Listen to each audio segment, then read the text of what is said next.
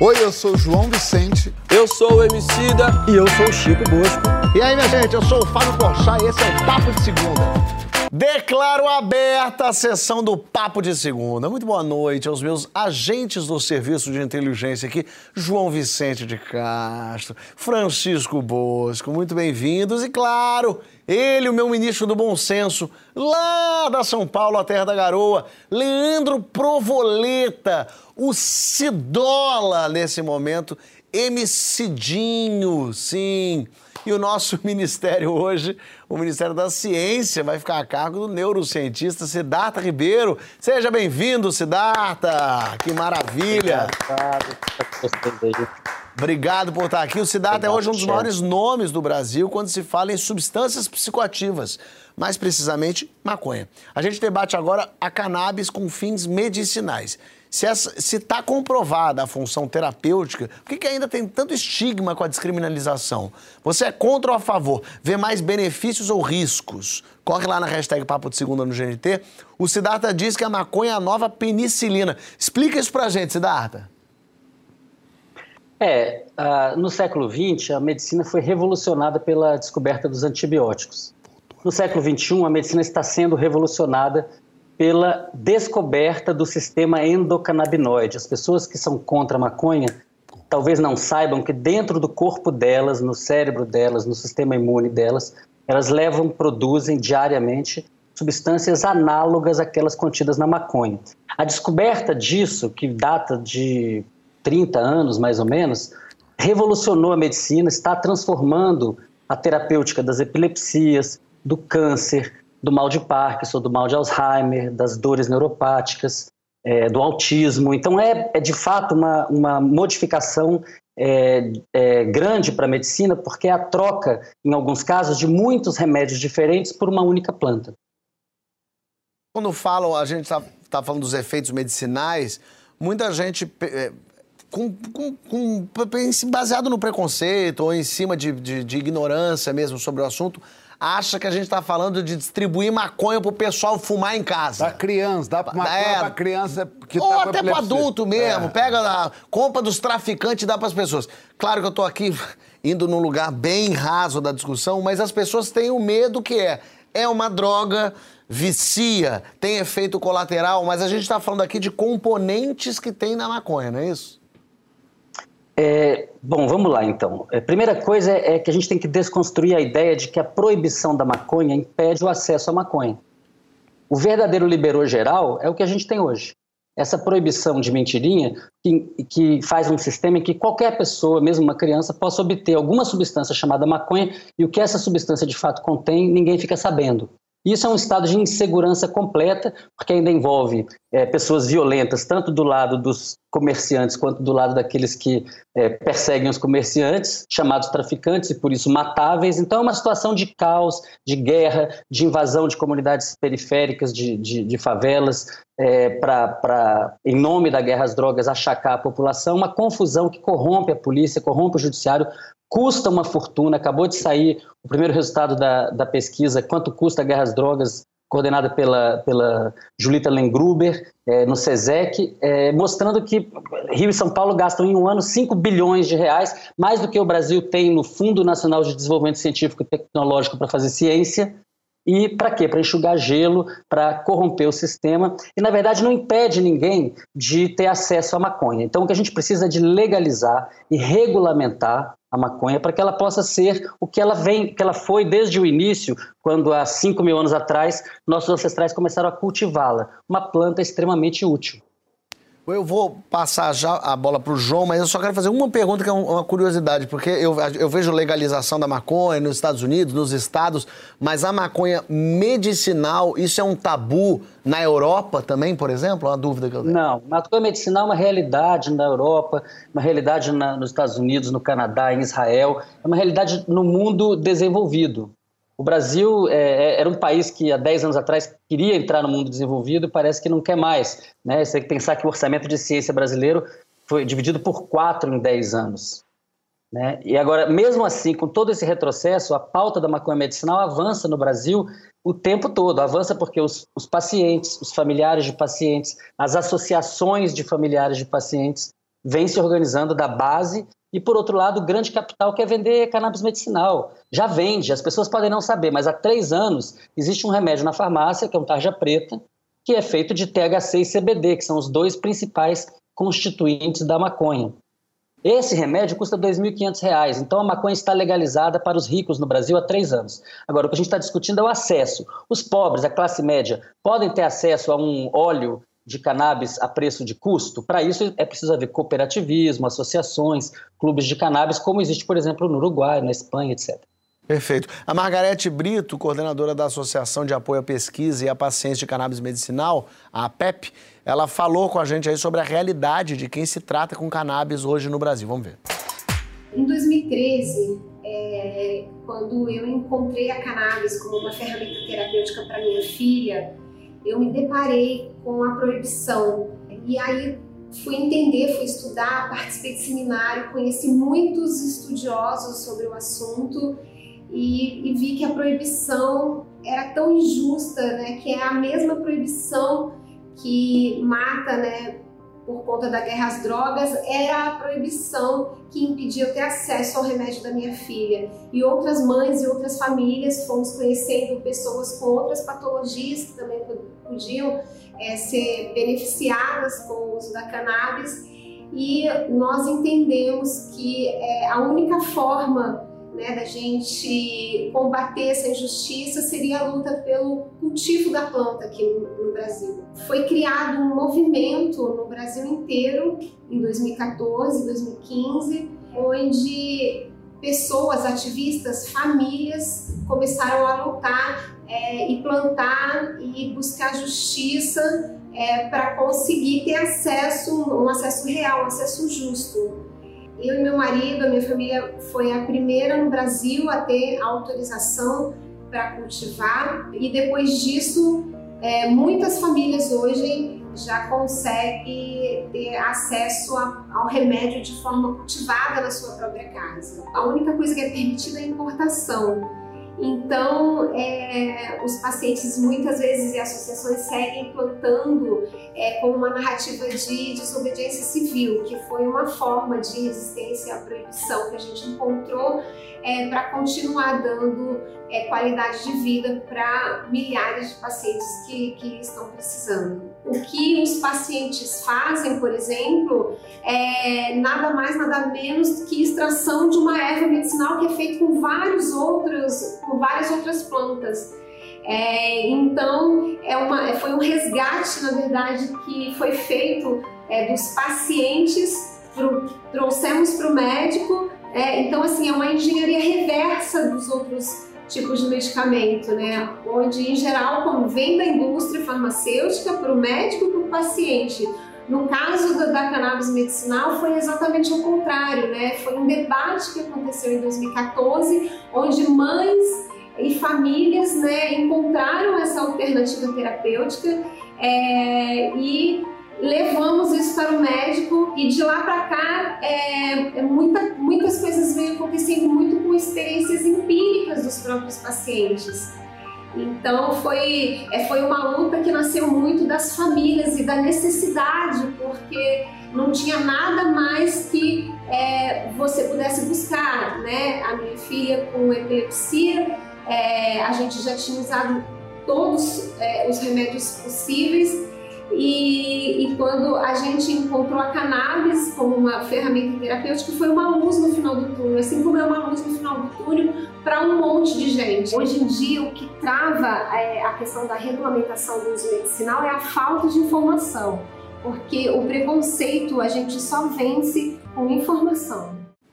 É inacreditável como moralismo, ignorância, não sei nem se é maldade também junto vai continuar fazendo com que pessoas sofram, crianças sofram. Descobriu-se que aqui, aquele, a, aquele determinado produto pode resolver a vida de uma pessoa, diminuir a dor dessa pessoa, da família, e não se permite isso. É a falta de vontade de pensar em restabelecer conceitos. É uma, é uma, é uma coisa pra, meio preguiçosa, parece que a sociedade tem, né? A Margarete É, é, eu conheço ela há um tempo, assim, a, a, gente já se falou. Tem um trabalho super sério. É um trabalho. Acho que ela, a PEP é uma das poucas que, que, tem, que são regulamentadas. É, é, tem um trabalho super sério com crianças, com a própria filha dela. É, é muito bonito ver esse BT assim, ver que ela está conseguindo com toda dificuldade, com a batalha uma atrás da outra, conseguindo manter o trabalho dela, que é uma ajuda, assim, sem, enfim, como, como, como a gente já falou aqui, né? A gente. É, a cannabis já é liberada para rico, não é, é liberada para as pessoas todas que precisam. Agora, as pessoas dizem muito, o que diz o outro lado é assim: ah, tá, mas claro, a gente não quer que essas pessoas sofram. O problema é que se eu liberar a maconha medicinal, vai liberar maconha para todo mundo. E aí vai ter todo mundo vai ficar se drogando. É que falaram isso.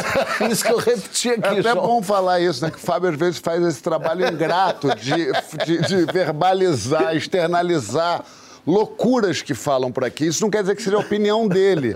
Ele faz esse tra o trabalho dele. Então é importante a gente defender ele. Que no último programa ele foi agredido. É, teve um pessoal que É, falou pra é. mim, você fica defendendo a vacinação dos ricos, seu Leão, pelo amor de Deus. Então, mas assim, sobre esse argumento, A gente tem que ter uma oposição aqui, nem que seja fictícia. Nem que seja de um ventríloco de oposição, né? Exatamente. Então é importante que a gente defenda o nosso colega aqui que está que tá fazendo o trabalho dele muito bem. É, cara, é. Ai, como é difícil. Até começar. É, é, porque é difícil mesmo. Cara, não tem nada mais fácil do que conseguir maconha hoje em dia. Nada mais fácil. Qualquer Exatamente. pessoa, qualquer pessoa aqui, nesse estúdio, que tem poucas pessoas por conta do, do distanciamento social, mas qualquer pessoa consegue conseguir maconha agora, nesse momento, né? Maconha recreativa. Então não faz menor sentido. É, quando eu comecei a ler sobre esse, sobre esse tema, é, eu já não consigo nem entender por que num, lugar, num país onde álcool e tabaco é legalizado, maconha não é.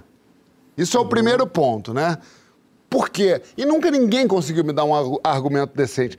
Isso é uma herança exportada dos Estados Unidos de 1930, quando resolveram é, é, é, é, proibir a maconha. Mas eu acho que também são dois assuntos diferentes e é importante que eles sejam separados. A maconha recreativa, na minha opinião, tem que ser liberada, porque eu não vejo por que não ser, mas sim porque eu vejo que a maior é, é, pega toda a, a, a maioria da população carcerária tá lá por conta de, de é, é, é, tráfico de drogas, né? E a É gente baseado. sabe, a gente sabe que o estudante é pego com maconha quando é branco e o traficante é pego, pego com maconha quando é preto. Então, grande parte da, da, da população carcerária, a maioria está preso por tráfico de drogas e isso seria uma maneira, claro, de, de, de desafogar esse sistema é, é, torturador que a gente tem no Brasil.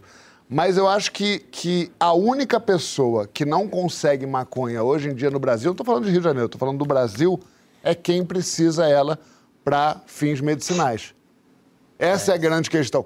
Não se preocupem vocês que estão falando, mas aí vai todo mundo ter maconha. As pessoas já têm maconha. Fique tranquilo. Fica tranquilo, as pessoas já têm maconha, é fácil de conseguir. É, é- é uma tristeza que tenha que ser é, em lugares perigosos para conseguir e não isso ser uma coisa legalizada.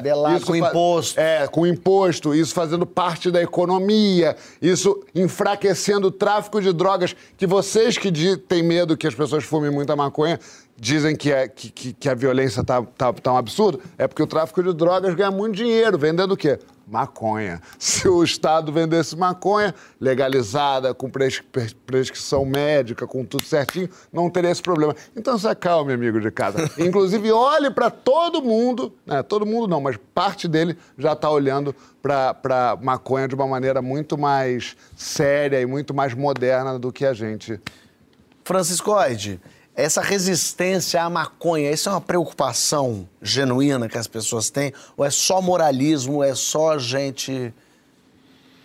Eu acho que é sobretudo moralismo. A, a fala inicial do Siddhartha, depois a Margarete e o João, todos eles me fizeram é, pensar que, embora zumbis não existam, é, eles existem como metáfora histórica, porque essa política de criminalização das drogas gerando um ecossistema moralista e de violência, praticamente chacinando a juventude negra do Brasil, né? Isso já isso é um morto-vivo. Isso aí, assim, da perspectiva racional, da perspectiva de um estudo de caso, essa política apresentou algum benefício social? Não, nenhum. Todo mundo sabe disso, né? Isso já está morto, no entanto, continua andando e matando, né? Você sabe que os gregos, é, a língua grega tem uma palavra que ajuda a gente um pouquinho a entender o problema das drogas, que é fármacon, né, Siddhartha? De onde vem o nosso farmácia. Fármacon, para os gregos, é o mesmo, significa ao mesmo tempo veneno e remédio. Dependendo de quê, Francisco? Dependendo de quê mesmo? Da, da, da dose. Da dose. E é, essa é a diferença entre veneno e remédio. É, de onde vem também o nosso drogaria, né? Drogas, a drogaria vendem-se remédios, né? É, eu acho que, para mim, as drogas em geral têm uma dimensão veneno e uma dimensão remédio. E é evidente perceber que a discussão é altamente moralizada. Eu vou me repetir um pouco aqui. Basta você pensar que o álcool é uma droga socialmente aceita, estimulada, né? tem propaganda na televisão, etc. e tal, é, quando, se consumida fora de um certo equilíbrio, pode causar danos. Da mesma maneira, as drogas que são vendidas nas drogarias, remédios de tarja preta, por exemplo, também, se consumidos excessivamente, podem causar danos é, maiores do que os da maconha. É, dentre as drogas que eu conheço, talvez a de, me parece que a de melhor custo-benefício em relação a essa equação veneno-remédio seja a maconha. Né? E, no entanto, é uma droga altamente moralizada. Eu acho que Fora tem... o cânhamo. Fora toda Fora a questão cânhamo, da, toda... Da, da, fibra, tudo da, isso que ela traz. a economia do, é, do cânhamo. Né? É. Tem um recorte aí que eu acho importante nessa discussão, Fábio, que é um, que é um recorte social, né? que é aquilo que, no contexto de uma discussão como a nossa aqui, por exemplo, é, o consumo de drogas de classes médias, classes altas, ele tende a ser mais facilmente percebido como recreativo, né? Por conta do que a gente já falou aqui, de uma política catastrófica de drogas e do ecossistema que ela produz, a experiência das drogas em comunidades pobres, em favelas, por exemplo, ela tem uma outra, ela, tem um outro significado, né? É, ela tende a ser moralizada não por uma perspectiva é, ignorante ou meramente religiosa, mas sim porque nessas comunidades a possibilidade de um homem, sobretudo um homem negro jovem, ser assassinado pelo tráfico, ser um traficante assassinado pelo tráfico, é, ela é enorme. Então, em comunidades pobres, assim, a, a def... o repúdio que se tem às drogas muitas vezes não vem de um lugar moralista, muitas vezes vem de um lugar de proteção à família. É por isso que o discurso cristão é muito tem uma aversão muito grande às drogas. Agora, de novo, isso tem menos, está menos relacionado às características específicas de uma droga, por exemplo, como a maconha, do que a uma política de drogas catastrófica e também a características do estado do nosso capitalismo e do nosso Estado com tendências neoliberais do Brasil. Porque as pessoas são massacradas na sua vida cotidiana e isso faz com que, às vezes, as drogas sejam um refúgio que leva a um consumo excessivo e aí é uma experiência ruinosa, né? Tem que levar em conta muita coisa, né? Emicida, o Siddhartha diz que imoral é impedir alguém de se tratar. E aí, quando é que desobedecer a lei se torna um ato de responsabilidade, inclusive? Eu acho que todo momento no qual você encontra algo que precisa ser melhorado e a forma como o nosso Estado organiza a legislação é arcaica, é um dever do cidadão, aqui super entre aspas, de bem, se levantar contra essa legislação arcaica, sabe? É, sabe uma coisa que eu fiquei prestando atenção? Eu nunca fui uma pessoa que estudou a fundo o tema específico da, da, da maconha, né, da cannabis, mas eu fiquei pensando, principalmente hoje, quantas vezes eu já li coisas a respeito da maconha ao longo de outras leituras, no meio da história, de alguma outra história que eu estava lendo, E é interessante você pensar que, tipo, como o Siddhartha falou, né? Existem os primeiros registros do uso da planta de alguma forma com 5 mil anos de idade, sabe? Aí você vai pensar, tipo, que os gregos, os romanos pegaram essa planta que inicialmente era compreendida como um medicamento e aí transformaram em corda, é, transformaram em tecido, transformaram em óleo, tudo isso através do cânhamo. Que o cânhamo é o, é o caule da maconha, né, mano? É, e é, eu vi uma parada muito louca também que a, a maconha, mano, ela tá ligada diretamente à história moderna do Brasil. Tá ligado? Porque as velas das caravelas dos portugueses que chegaram aqui em 1500 eram feitas de cânhamo. Tá ligado? É... É, é, é incrível observar que ao longo da história da humanidade, ao longo dos últimos 5 mil anos na história da humanidade, a maconha circulou de diversas formas, a cannabis, a marihuana, essa erva circulou de várias formas. É interessante pensar que na Índia dizem que era a erva favorita do deus Shiva, sabe?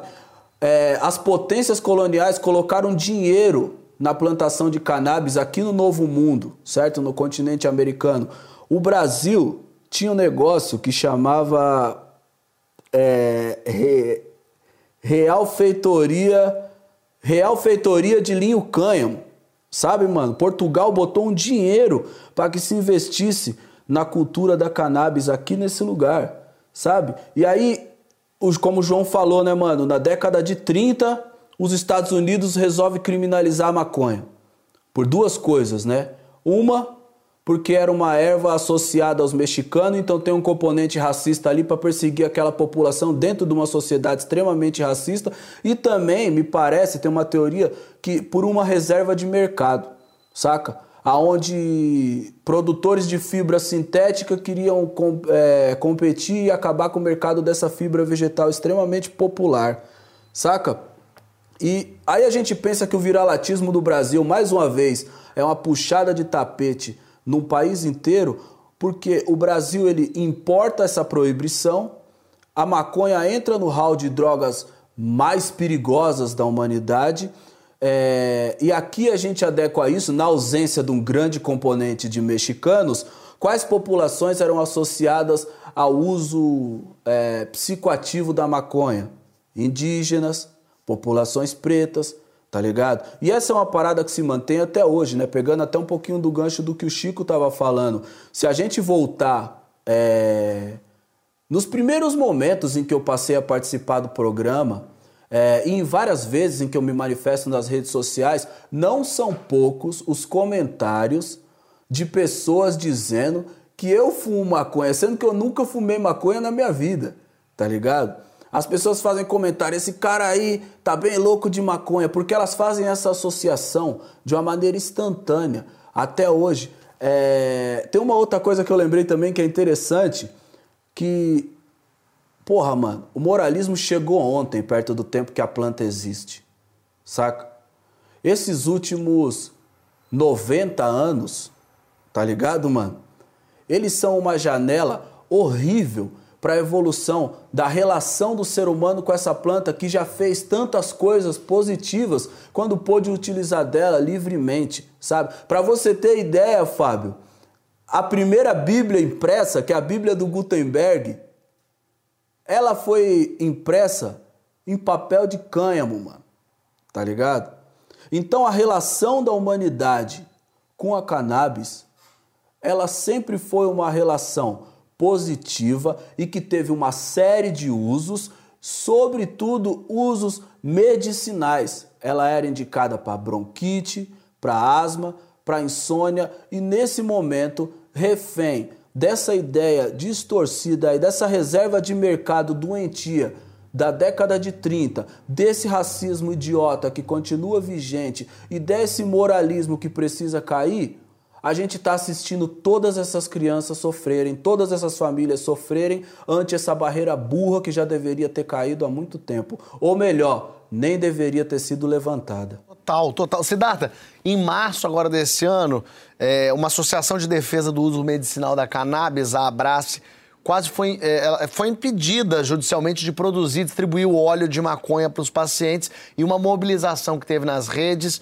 conseguiu impedir essa proibição. E aí eu quero te perguntar é qual a importância que você dá hoje para a sociedade civil nesses movimentos, assim, esse associativismo canábico, o quanto a sociedade precisa estar tá junto, senão essa guerra é, não vai ser ganha.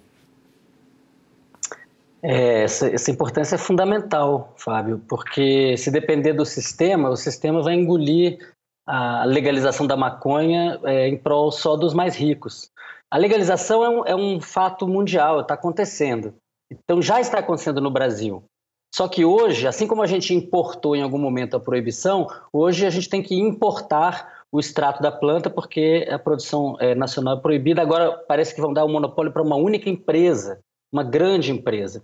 Então, isso não serve ao povo brasileiro. É claro que isso é um mercado muito grande, cabem muitas empresas aí, mas é importante que, que seja um, ecossistema é, bastante diverso, em que tem espaço para médias empresas, pequenas empresas, microempresas e para aquilo que não é empresa, que são indivíduos, que são pessoas que têm, por exemplo, hoje um habeas corpus, um habeas corpus para poderem plantar em casa. Só que muitas pessoas não são jardineiras. Algumas são, outras não são. As que não são podem se organizar em cooperativas, em associações. A Abrace é um exemplo de uma associação que conseguiu e consegue fornecer remédio para 3.500 pessoas. Isso aconteceu a partir de uma decisão judicial, no entendimento de que não é moral, não é ético impedir as pessoas de se tratarem. Assim como a Abrace, hoje a gente tem a APEP, que você mencionou aqui, que a Margarete falou, a gente tem a Cultive, da Cidinha e do Fábio, é, em, em, torno da Clara, que é filha deles, que é paciente, e, e, várias outras associações, a Canapse no Rio de Janeiro, e as associações estão se multiplicando pelo Brasil, porque essa é uma forma de permitir que as pessoas sem poder aquisitivo possam se tratar. Hoje, mulheres, mães, avós que moram em favela, é, que são empregadas domésticas, que são faxineiras, que trabalham o dia inteiro e têm seu filho, seu neto para tratar por epilepsia, por exemplo, estão fazendo é, plantio de maconha medicinal, muitas vezes é, em, em, desobediência civil e muitas outras vezes já com habeas corpus. Então existe uma coisa emergente que é a organização das pessoas para produzirem remédio.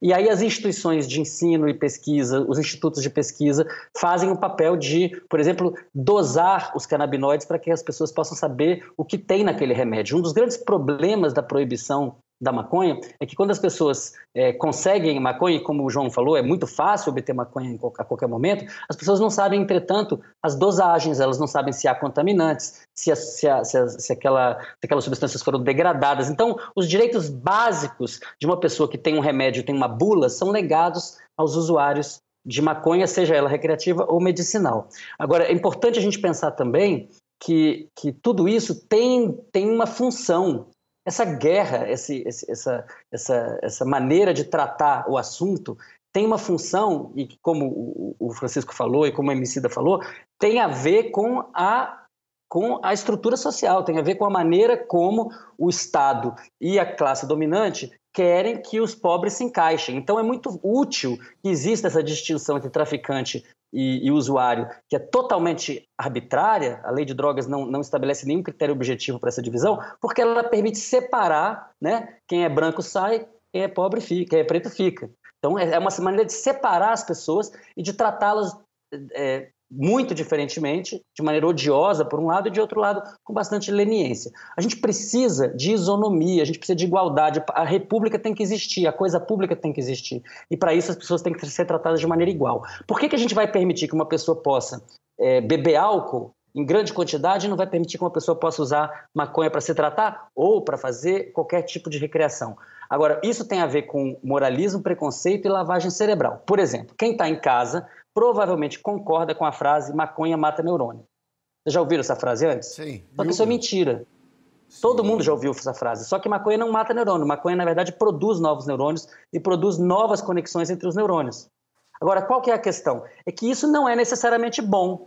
Se uma, se uma pessoa é, não tem nenhuma patologia, uma criança ou um adolescente sem nenhum tipo de, de doença, não deve fazer uso de cannabis. A cannabis medicinal para crianças e jovens é outra história. Mas uma criança ou um jovem é, que não tem uma patologia deve evitar cannabis justamente porque as crianças e adolescentes já têm muito neurônio, já têm muita sinapse, não precisa de mais. Isso pode causar uma certa confusão sobretudo no, no, no início da adolescência, no início da, da, da, idade adulta. Agora, pessoas adultas e pessoas idosas que têm menos conexões neuronais, é, quando utilizam, por exemplo, o THC, que é um canabinoide contido na cannabis, vão estar promovendo é, novas conexões sinápticas. Isso foi mostrado, por exemplo, em camundongos, não estamos falando, portanto, de efeito placebo, mostrando que o jovem fica meio bobão quando utiliza THC. É, cronicamente. E os adultos e, e, idosos ficam super espertos, porque repõem as suas conexões sinápticas. Então a gente precisa de mais ciência e menos ideologia nesse debate. Perfeito. Fantástica essa fala, hein? Bom, né? Eu nunca, eu nunca soube disso. Incrível. O Siddhartha acabou de derrubar aqui um mito é. muito consistente é, um mito sobre muito, é, um mito forte, é um mito forte, Francisco. É. Isso aí está no mundo inteiro. E, e, é uma coisa assim, é, é, o fake news que colou, né? As pessoas realmente acreditam nisso. Só, é, João tem uma pergunta também para fazer. Deixa eu só fazer uma pergunta para entender é, o que, quais são as doenças, por exemplo, que porque a, a gente está falando, ah, o, o, a, o, uso da maconha medicinal, mas talvez as pessoas em casa não saibam exatamente que doenças são essas. É, e é uma parcela muito pequena, é um número quase insignificante de pessoas que se, é, se beneficiaria disso ou não, e não dizendo que por ser então elas não merecem, porque são pessoas, cada um, cada indivíduo merece. Mas quais são essas doenças e quais são os benefícios que isso traz? Bom, é, existem é, alguns casos, é, alguns tipos de doença que têm a ver com problemas de sincronização neuronal. Por exemplo, um excesso de sincronização neuronal leva à epilepsia. Essa sincronização excessiva é tratada normalmente com remédios que diminuem a atividade dos neurônios. Então a pessoa para de convulsionar, mas ela também não consegue fazer nada, ela fica em torpor.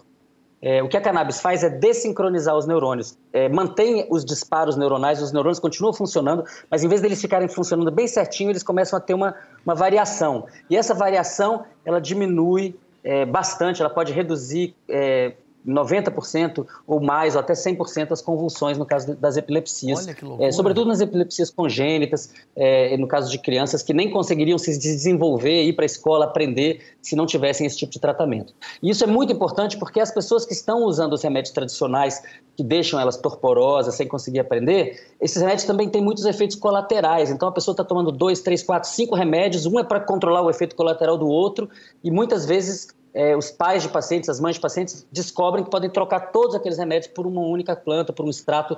E aí a gente tem que entrar na história de que é, não existe a maconha, existem as maconhas. Existem muitas genéticas diferentes. Tem que pensar em tipos de maconha como em raças de cachorro. E, aliás, eu gosto de dizer que a maconha está para as plantas como os cachorros estão para os animais. Então, uma invenção humana feita para satisfazer necessidades humanas. Por quê? Porque o cachorro não existia 25 mil anos atrás, existia o lobo. E aí os nossos ancestrais pegaram e foram cruzando eles e fazendo raças para necessidades específicas. Ninguém leva um chihuahua para levar uísque para o cara que caiu na avalanche. A gente leva o São Bernardo. Ele serve para coisas diferentes. A mesma coisa com a maconha. Então as pessoas falam assim: ah, eu tive uma experiência adversa com a maconha. Você fala, qual maconha? Tinha muito THC, tinha muito CBD, ou uma das outras 115 substâncias canabinoides e terpenos. Gente, isso é um mundo, isso é um gigantesco mercado. Israel já descobriu isso e os caras estão ganhando muita grana com isso nos Estados Unidos, no Canadá, na Europa e o Brasil, como sempre, ficando para trás. Agora, por quê? Porque isso está acoplado com o nosso racismo estrutural, está acoplado com a limpeza, a limpeza é, de classe, de raça é, que se faz no país. É, então isso precisa mudar de baixo para cima. Isso não vai mudar com as empresas entrando aqui vendendo cannabis é, na farmácia. Só isso não vai mudar nada. Na verdade, e aí entra numa questão mais profunda. Nessa legalização é preciso fazer reparação. As comunidades que mais sofreram na, na, na, na guerra às drogas não podem ser excluídas de tudo isso. Elas têm que ser incluídas em tudo isso. Eu estava, Siddhartha, eu estava lendo é, hoje mais cedo e doenças como Alzheimer e Parkinson é, que, que tem um tratamento super difícil, né? Quase que não tem tratamento, a cannabis ajuda, né? Então, essa evidência está ela tá ficando cada vez mais, mais sólida. Eu comecei falando da epilepsia. Né? O mal de Parkinson é também um problema de sincronização neuronal, mas é, é de outra ordem. E os sintomas, eu não vou dizer a causa, isso não está claro, mas os sintomas do mal de Parkinson podem ser muito amenizados, sobretudo quando a pessoa já está naquele estado de ter, ter muitos tremores causados até pelo tratamento com levodopa é, o efeito pode ser bastante robusto. No caso de mal de Alzheimer, a esperança é gigante, no caso de autismo também. É, há pessoas, é, relatos é, muito impressionantes de pessoas que estavam demenciando e que conseguem voltar a ter uma vida bastante, bastante conectada com, com o seu entorno. Isso tem a ver com as propriedades sinaptogenéticas dos canabinoides. O que é sinaptogenético? Aquilo que gera e produz novas sinapses, novas conexões neuronais a, a, gente produz ao longo da vida, todas as noites ao dormir, muitas conexões é, entre neurônios. E a gente também elimina, a gente faz uma mutação de ideias ao, ao longo da noite, vai adicionando sinapses, tirando sinapses e as ideias vão se transformando e se consolidando. Os endocannabinoides, que são os canabinoides semelhantes aos da planta, da maconha, mas no nosso cérebro, eles produzem essas novas sinapses. Ao longo da vida, o nível desses endocannabinoides cai. Então, uma pessoa de 80 anos tem muito menos reposição de sinapses do que uma pessoa de 8 anos. Né? Então, uma pessoa de 8 anos ou de 12 anos, se ela não tiver nenhuma patologia, a cannabis pode fazer mal para ela. Agora, uma pessoa de 80, a cannabis vai fazer muito bem para ela, e isso está ficando óbvio para a geriatria mundial. Então, outra revolução importante: câncer. Tá? A gente sabe há 50 ou 60 anos que a cannabis é excelente para ajudar a mitigar, reduzir os, os efeitos colaterais adversos da radioterapia e da quimioterapia. Então, melhora o apetite da pessoa, diminui a ansiedade, melhora o sono, é, faz ela ficar mais contemplativa, diminui a dor. Então, tem uma série de, de, de vantagens de utilizar a cannabis no auxílio da oncoterapia. O que nós não sabíamos até 2014 e a evidência vem se acumulando rapidamente desde então, é que os canabinoides possuem propriedades antitumorais eles mesmos. Então, por exemplo, no caso de glioblastoma, que é um câncer cerebral muito grave, quando ele é descoberto precocemente, é, é, é possível tentar algum tipo de terapêutica. Né? E existem evidências crescentes, por exemplo, tem estudos in vitro mostrando que um, um, um, tumor crescendo numa placa de Petri cresce um montão se ele não é tratado, é, se você trata ele faz radioterapia, ele no início não cresce, mas depois ele cresce. Se você trata com THC e CBD, que são os, principais, os dois principais canabinoides, ele cresce metade. E se você trata com radioterapia mais THC mais CBD, ele praticamente não cresce. Agora, qual que é a questão aqui? A questão é que a revolução médica da cannabis ainda não foi decifrada pelo mercado, porque o mercado não sabe o que faz com a planta. Então o mercado quer convencer as pessoas que as substâncias contidas na planta são remédio e devem ser vendidas caro na farmácia, como já são, mas que a planta em si não serve para nada. Isso, além de ser uma, uma falsidade é, científica, porque a mistura de canabinoides é muito terapêutica, é o que a gente chama de efeito comitiva. Muitos canabinoides em conjunto são muito terapêuticos, e também terpenos, são óleos essenciais que têm cheiro muito bom e que ajudam a fazer o efeito. Mas, além disso, é, é um ataque ao povo, porque se o povo tiver que comprar um remédio que custa R$ 2.500, ele nunca vai comprar e ele, ele vai ficar excluído dessa terapêutica. Total. Joãozinho, tu quer ir na última para a gente ir para o próximo bloco? Queria, queria, porque esse, esse assunto tá, é, é, é muito interessante, é, né? Pra...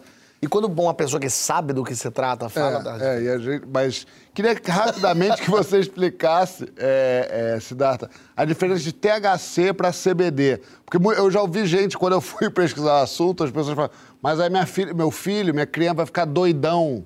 E que não tem nada a ver com isso. Eu queria que você explicasse, assim, basicamente a então, diferença. Vamos, essa pergunta é muito boa porque o, o, a maneira como a política de drogas vem funcionando há 100 anos no Brasil é que você demoniza algumas drogas e, portanto, algumas pessoas para glorificar algumas drogas e, portanto, outras pessoas. Então, a maconha foi demonizada, o álcool foi, o, o tabaco foi é, glorificado nos anos 50 e 60 e o, o álcool até hoje é.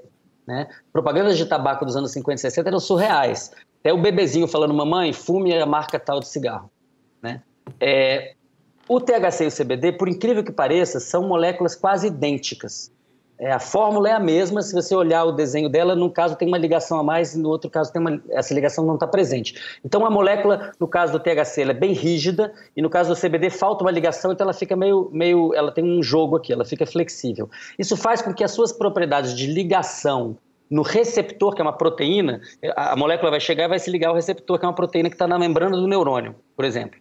É, quando ela tem essa conformação mais flexível, ela pode parar em outros lugares. Ela não, tem, ela não liga aqui, ela liga em outros lugares.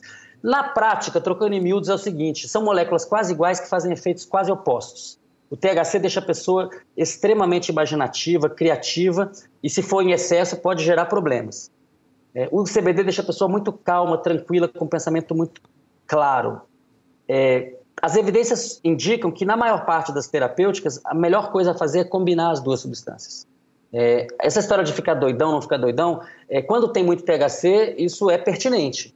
É, a questão é saber de quem a gente está falando. A gente está falando de uma criança, de um adolescente que tem uma patologia, ou a gente está falando de um adulto, de uma pessoa idosa, é, e isso isso tudo tem que ser levado em consideração. O problema é que hoje as pessoas estão querendo é, entrar no debate ainda demonizando. Então, demonizando o THC e glorificando o CBD. As duas substâncias são terapêuticas. O CBD produz novas sinapses, é super interessante para terapêutica, mas ele precisa ser mitigado com CBD, com óleos essenciais, e essa ciência está sendo feita atualmente. Algumas pessoas no, estão avançando isso no Brasil, existem vários pesquisadores de alto nível no Brasil, penso no, no Renato Malcher Lopes, penso no, no Fabrício Pamplona e muitos outros, é, mas infelizmente o Brasil está fazendo moonwalk na, na cannabis medicinal e na, e, na, e na ciência da cannabis no século XXI. A gente teve o Elisaldo Carlini, um dos maiores pesquisadores de cannabis do mundo, é, recentemente falecido, um grande pioneiro, né, colega do, do, Rafael Mechula, que é o maior pesquisador do mundo, publicaram juntos, é um pioneiro da descoberta dos efeitos da cannabis para a epilepsia, e hoje no Brasil a gente está importando extrato de planta, um país desse tamanho, com tanto sol, a gente está importando extrato de planta. É, só que o que vai derrubar isso daí não, é, não vai ser a mudança da lei lá em cima, vai ser primeiro, na minha opinião, essa emergência das associações que vai criando uma nova realidade na prática.